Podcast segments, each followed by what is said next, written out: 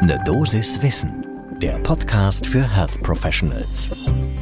Guten Morgen und willkommen zu Ne Dosis Wissen. Hier geht's werktags ab 6 Uhr in der Früh um Themen, die für euch im Gesundheitswesen interessant sind. Heute ist das die Frage, ob B-Vitamine vor dem metabolischen Syndrom schützen können. Ich bin Dennis Ballwieser, ich bin Arzt und Chefredakteur der Apothekenumschau. Und ich darf euch im Wechsel mit meiner Kollegin Laura Weißenburger eine Dosis Wissen präsentieren. Heute ist Dienstag, der 28. Februar 2023. Ein Podcast von gesundheithören.de und Apothekenumschau Pro. Der Anlass für diese Aufnahme ist eine Veröffentlichung in JAMA Network Open, für die ForscherInnen um Jisoo von der School of Family and Consumer Sciences an der Texas State University in den Vereinigten Staaten von Amerika eine verhältnismäßig große, dann aber wieder auch gar nicht so große Population untersucht haben. Das Spannende ist, dass es eine langlaufende Studie ist. Begonnen wurde sie schon Mitte der 1980er Jahre. 1985 und 86 sind insgesamt mehr als 4400 schwarze und weiße Erwachsene im Alter zwischen 18 und 30 Jahren in die Studie eingeschlossen worden und die sind dann bis 2015, 16 begleitet worden. Die Studie heißt Cardia wir verlinken natürlich die Veröffentlichung in den Show Notes. Und in dieser Studie ging es um die Frage unter anderem, wie die Ernährung die Serumkonzentration von Folat, also Vitamin B9, Vitamin B6 und Vitamin B12 beeinflussen kann. Die ganze Studie das Akronym steht für Coronary Artery Risk Development in Young Adults, dreht sich natürlich noch um viel mehr. Der Name verrät es, es geht um das Risiko für Herz-Kreislauf-Erkrankungen. Aber hier spannend im Zusammenhang mit dem metabolischen Syndrom ist diese Fragestellung. Und zwar deshalb, weil immer wieder postuliert wird, dass diese B-Vitamine, Folat, Vitamin B6 und Vitamin B12 als Nahrungsergänzungsmittel dem metabolischen Syndrom vorbeugen könnten. Das lohnt in jedem Fall einen genauen Blick zum Start in den Tag. Ich habe meinen Kaffee hier vor mir stehen, holt euch euren und dann geht's los. Nur eine ganz kurze Erinnerung, das metabolische Syndrom, das war mal eine Modediagnose beziehungsweise ein Modebegriff, das sogenannte tödliche Quartett. Damit beschreiben Wissenschaftlerinnen die Kombination der vier Risikofaktoren für die Entstehung vor allem des Diabetes mellitus und aller mit dem Übergewicht assoziierten Erkrankungen. Diese vier Risikofaktoren sind das Übergewicht selbst beziehungsweise das übermäßige Bauchfett, also die stammbetonte Adipositas, erhöhte Blutzuckerwerte, also ein gestörter Zuckerstoffwechsel im Sinne einer Insulinresistenz, außerdem erhöhte Blutfettwerte und der erhöhte Blutdruck.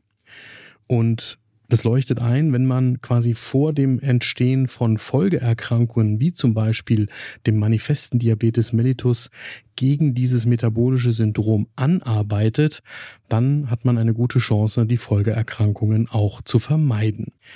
Von den B-Vitaminen ist bekannt, dass die niedrige Aufnahme von B-Vitaminen mit der Adipositas, vaskulären und metabolischen Funktionsstörungen, der Glukoseintoleranz und der Insulinresistenz einhergeht.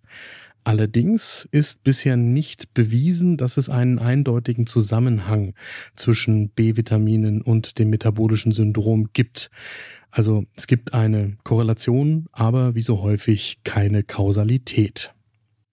In dieser Cardia-Studie sind zu mehreren Zeitpunkten, also zur Baseline nach sieben Jahren und nach 20 Jahren, die Ernährungsgewohnheiten erfasst worden und in einer Untergruppe von etwas mehr als 1400 Teilnehmenden ist auch die Serumkonzentration von Folat, Vitamin B6 und Vitamin B12 bestimmt worden.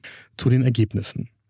Über diese 30 Jahre der Beobachtung gab es mehr als 1200 Fälle eines metabolischen Syndroms bei den TeilnehmerInnen. Jetzt diejenigen von den Studienteilnehmerinnen, die eine höhere Zufuhr der B-Vitamine hatten, Das waren im Schnitt ältere, häufiger Frauen und die waren überwiegend weiß.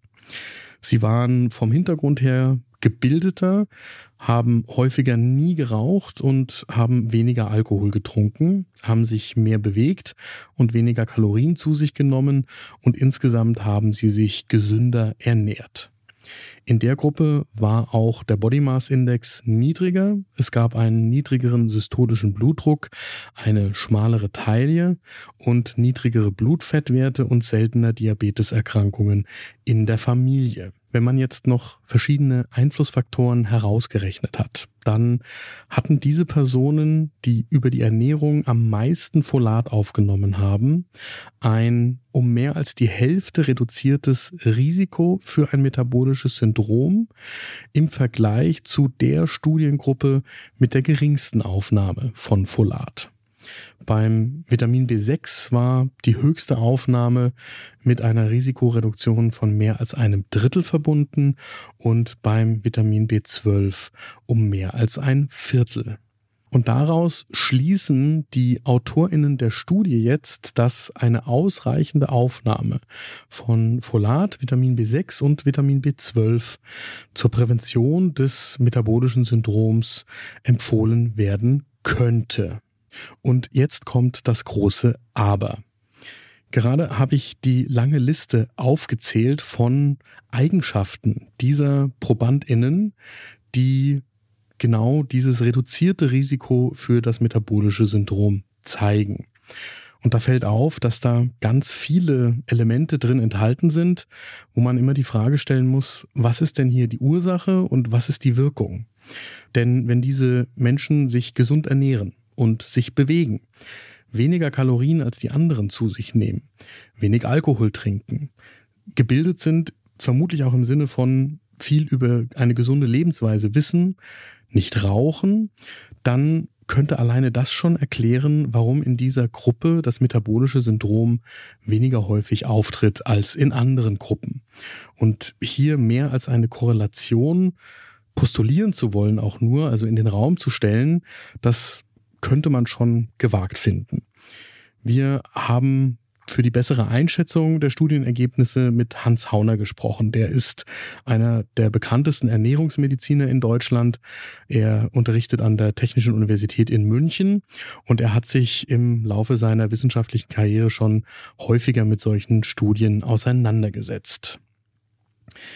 Und Hans Hauner sagt uns, dass die Schlussfolgerung von den StudienautorInnen schwierig ist, dass man jetzt sagen sollte, dass die ausreichende Versorgung mit Folsäure, Vitamin B6 und Vitamin B12 zur Prävention des metabolischen Syndroms dienen könnte. Er teilt diese Einschätzung nicht. Das Problem ist auch, die Cardia-Studie, das ist zwar eine lange laufende und auch einigermaßen große, aber trotzdem in Anführungsstrichen nur eine Beobachtungsstudie.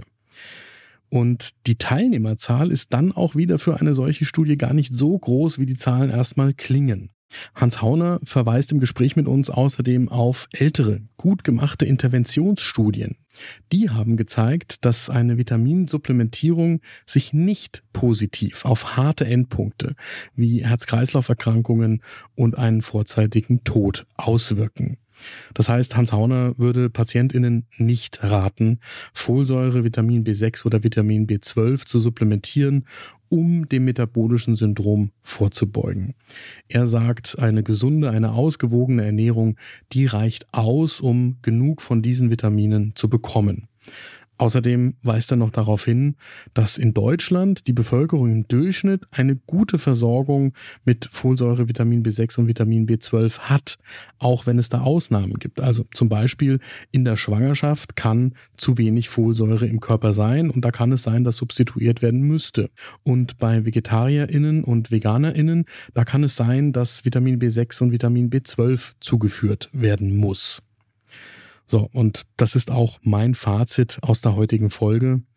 Diese eine Studie, die da einen Zusammenhang, und das ist eine Korrelation, keine Kausalität, zwischen der höheren Aufnahme von B-Vitaminen und dem geringeren Risiko eines metabolischen Syndroms zeigt, die verändert nichts an der grundsätzlichen Datenlage.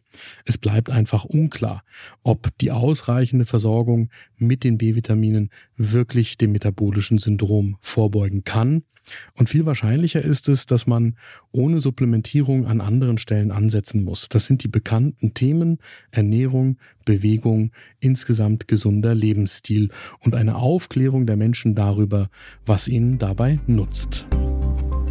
Das war eine Dosis Wissen für heute. Die nächste Folge gibt's morgen ab 6 Uhr in der Früh, überall da, wo ihr Podcasts hört. Und wenn euch diese Folge gefallen hat, dann leitet die doch jetzt gleich an eine Kollegin oder einen Kollegen weiter, die sich auch darüber freuen, wenn sie gut informiert in den Tag starten können. Ein Podcast von gesundheithören.de und Apothekenumschau Pro.